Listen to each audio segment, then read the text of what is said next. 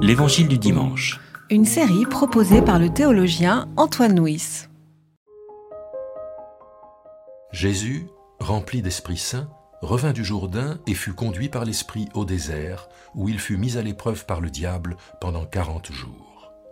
Il ne mangea rien durant ces jours-là, et quand ils furent achevés, il eut faim.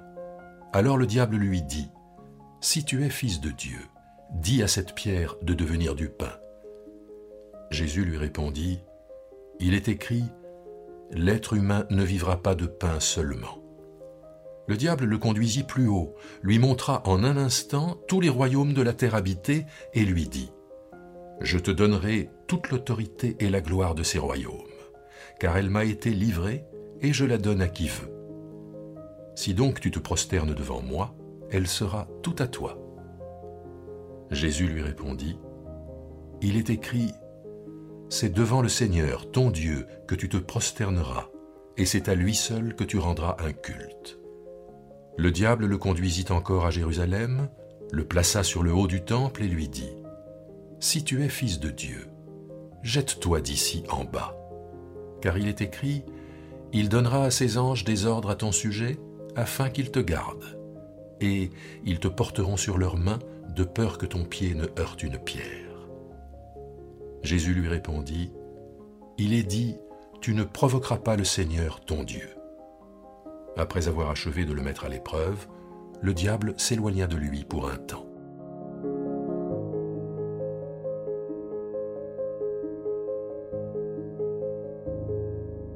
Alors ce texte est celui qui est proposé à notre méditation pour le premier dimanche du carême, et euh, il suit juste le baptême de Jésus.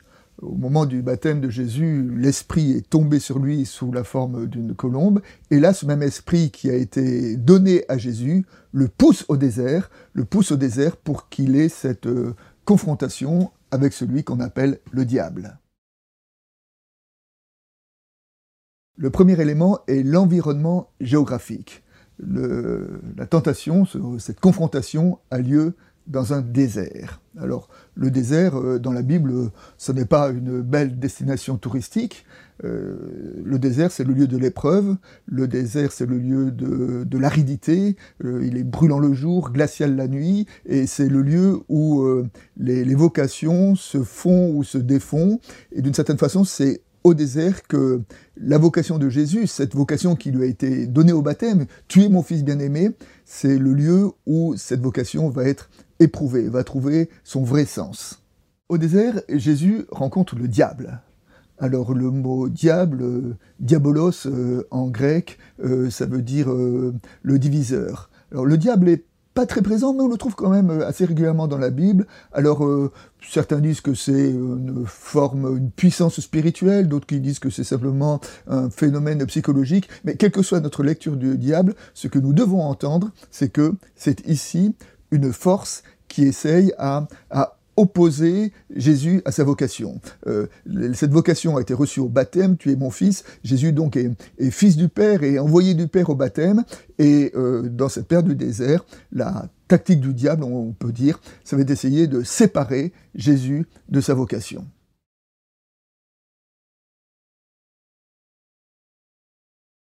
La première tentation est celle du pain. Le texte nous dit, après 40 jours de jeûne, Jésus eut faim et, on le comprend. Et à ce moment-là, le diable l'attaque sur euh, le lieu de sa faim, le lieu de son, de son désir, en lui disant bah, Tu as faim, mais alors utilise, utilise tes dons, utilise tes pouvoirs, transforme ces pierres en pain et assouvis ta faim. Et Jésus répond Il ne répond pas en disant que le pain n'est pas important. Il dit L'homme ne vivra pas de pain seulement, mais de toute parole. Il y a le pain, mais il y a aussi la parole. Euh, le désert a creusé en Jésus la faim de pain, mais aussi la fin de parole. Le théologien Harvey Cox disait que, quand il était enfant, sa mère lui disait Si tu as deux sous, tu dois en utiliser un pour acheter du pain et un pour acheter une fleur. La deuxième tentation est plus perfide puisque euh, c'est la tentation du pouvoir. Euh, le diable présente à Jésus toutes les nations et propose à Jésus que, toutes les nations l'adorent, c'est-à-dire d'être le maître des nations, ce qui d'une certaine façon correspond à sa, à sa vision, à sa mission euh, messianique. Simplement, le type de pouvoir que Jésus, ou le type d'autorité que Jésus veut exercer sur les nations, ce n'est pas une autorité qui s'inscrit dans le registre du diable, c'est-à-dire qui s'inscrirait dans le registre de la domination, mais une autorité qui s'inscrit dans, dans le registre du, service. C'est comme ça qu'il a, c'est dans cela qu'il a inscrit euh, la totalité de son ministère, et il l'a lui-même euh, formalisé lorsqu'il a dit vous savez que ceux qui paraissent gouverner les nations dominent sur elles en seigneurs et que les grands leur font sentir leur autorité. Jésus dit, il n'en est pas de même parmi vous, au contraire, quiconque veut devenir grand parmi vous sera votre serviteur. Et bien, de cette manière, le diable appelle Jésus à dominer dans le sens de l'autorité de la, de la possession, alors que Jésus veut exercer son autorité dans le sens du service. La troisième tentation est celle que je dirais de la séduction religieuse. Hein. Le diable prend Jésus, le monte en haut du temple. Alors, le temple, c'est le lieu religieux par excellence, c'est le lieu où les hommes viennent pour, pour faire leur sacrifice.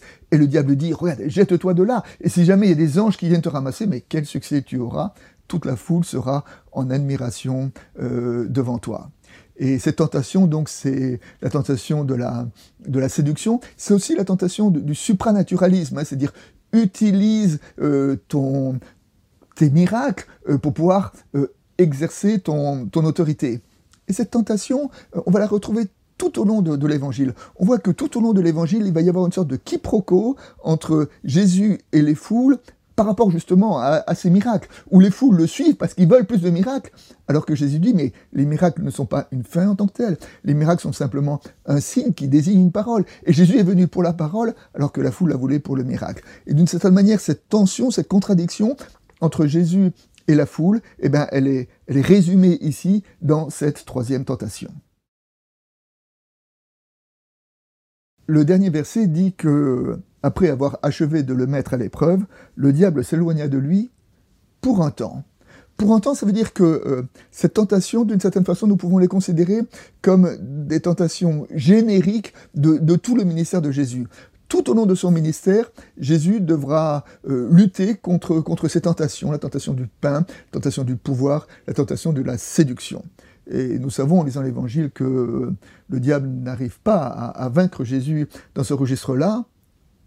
En revanche, l'histoire nous oblige de constater que le diable a eu beaucoup plus de succès euh, avec l'Église et que malheureusement dans son histoire, euh, l'Église a souvent utilisé la richesse, a souvent utilisé le pouvoir, a souvent utilisé la séduction pour arriver à ses fins. Nous pouvons simplement dire que chaque fois qu'elle a fait cela, elle était plus au service du diable qu'au service du Christ.